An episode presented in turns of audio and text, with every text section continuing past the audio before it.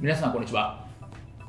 弁護士をしております。中野秀俊と申します。今日のテーマなんですけれどもプラットフォーム事業者が利用規約を規定するときの法律での注意点いうふうなテーマでお話をしたいというふうに思います。まあ、プラットフォーム事業、プラットフォーマーと言われているもので、マッチングのビジネスだったりとか、何か C2C ビジネスとかいう場合に、まあ、プラットフォーム事業者というのがいますと。で、この中で、じゃあ、利用規約を規定するときに、どういうところに注意しなきゃいけないんですかっていうところですね。で、利用規約のま一般的な注意点みたいなところは以前の動画でもお話しているので、今回はプラットフォーム事業者で特にですね、プラットフォーム事業者は特に注意すべきところっていうのをちょっと解説していきたいというふうにまずそのモニタリングする権利っていうのをプラットフォーム事業者がまあ設けるっていうのが結構必要かなと思っていて、まあ、モニタリングというのは監視であって、まあ、ちゃんとしたもの、例えば C2C のもので、まあ、メルカリみたいなあプラットフォームを運営するような場合について、まあ、違法なものが出品されていないかとか、まあ、そういったものをモニタリングするみたいな権利をプラットフォーム事業者に残しておくっていうのが必要かなというふうに思います。なので、まあ、定期的にまあデータを提供するような場合についてとか、まあ、利用者から報告を受けたりとか、で運営者が必要と判断した場合に報告を求めることができるとか、まあ、そう言って、まあ、向こうから報告を受けるものに対してはこっちはモニタリングするよだったりとか。こっちから報告を求めるものに関してはちゃんと報告してねとか。っていうことをちゃんと利用規約に書いておくっていうのが必要かなというふうに思います。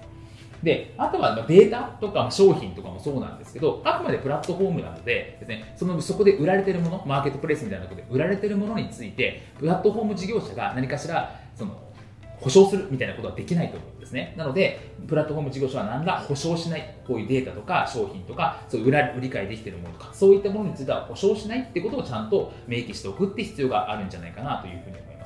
であとは、ま、責任限定のところですね、まあ、これは利用契約の一般的なところでもあるんですけれども、プラットフォーム運営者の責任を一定範囲に限定しておきましょうというのがあります。つまり、この何に対して責任を負うのか、負わないのかっていうことをちゃんと明確にしておきましょう。まさに、例えば C2C 取引なんであれば、基本的には利用者同士でやってください。基本的には責任を負いませんよみたいなところをちゃんと書いておきましょうというところですよね。で、あとはプラットフォーム運営者に濃い重過失がある場合。なんですけれども、これはですね、このプラットフォーム事業者がわざとですね、えー、そういうことやらかし、なんか変なことやらかしちゃったとか、すんごい重大な誤解みたいなことがあって、それでやらかしちゃったような場合、これは責任限定規定は無効になりますと。なので、まあ、故意重過失がある場合は責任限定を加えたとしても、それは無効になってしまうので、注意が必要ですよということです